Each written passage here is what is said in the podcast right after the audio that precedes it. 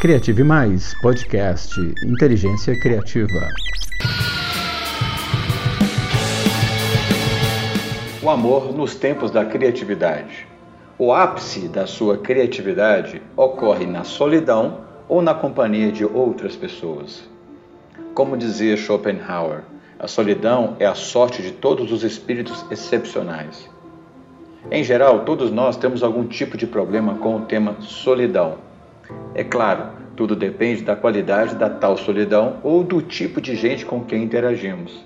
Criatividade individual e coletiva são experiências muito distintas. Nos últimos anos, aprendi a lidar melhor com o que chamamos de amor. Essa palavra significou muitas coisas para mim, menos que era algo bom. Uma grande pena, lamento, mas a coisa mudou. Trauma superado, que coisa boa, né? Aqui me refiro ao amor, aquela coisa que acontece dentro de nossas mentes e que move o resto de nossos corpos na direção de alguma coisa ou de uma pessoa. Não importa o propósito.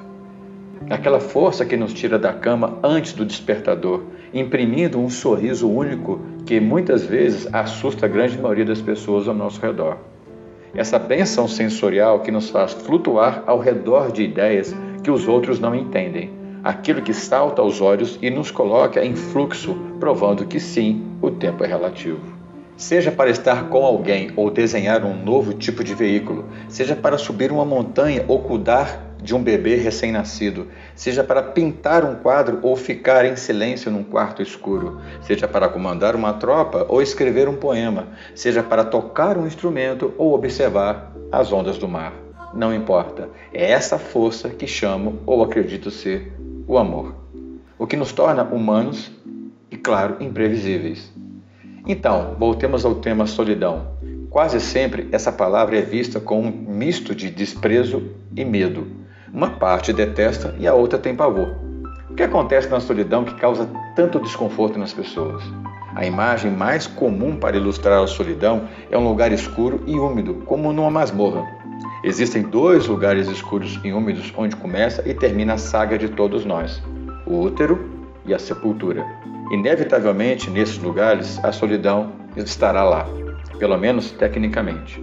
Tirando isso, a solidão que inventamos entre o útero e a sepultura, enquanto estamos vivendo a nossa própria história, é aquele momento em que somos obrigados a estar com a pessoa mais importante e incrível que vamos conhecer no mundo.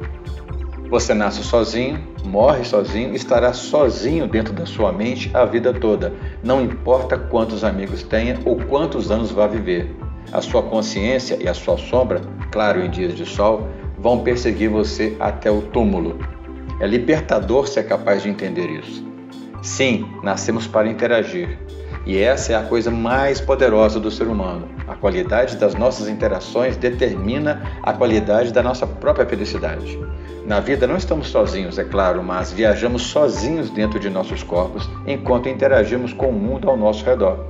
E tudo vai sendo acumulado e gravado em nosso sistema cognitivo, servindo para iluminar a forma como nos apaixonamos pela vida e saímos da cama no dia seguinte. É uma batalha diária. O amor, ou seja, o combustível sensorial que faz o nosso avião emocional decolar rumo às aventuras que buscamos, é um desafio exclusivo e individual.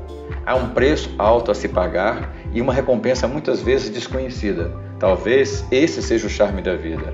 Apaixonados, vamos mais longe, temos mais coragem e fazemos mais perguntas. Tudo nos interessa além da medida comum. Queremos sempre mais. E essa nova curiosidade é um efeito colateral típico dos apaixonados por alguém ou alguma coisa. Tudo sobre eles nos interessa muito. Na vida de quem deseja ser mais criativo, é muito importante ter uma relação equilibrada com a solidão. Afinal, já descobrimos que estamos a sós o tempo todo, mesmo a contragosto. A solidão é um encontro marcado consigo mesmo, e ter prazer na sua companhia é um sinal de equilíbrio e saúde mental. A gente sai do útero para a luz em um mundo barulhento e cheio de gente. Somos ensinados que curiosidade e solidão são coisas ruins. Isso pode nos fazer mal, porque o amor nos instiga a ser mais curiosos e fazer mais perguntas.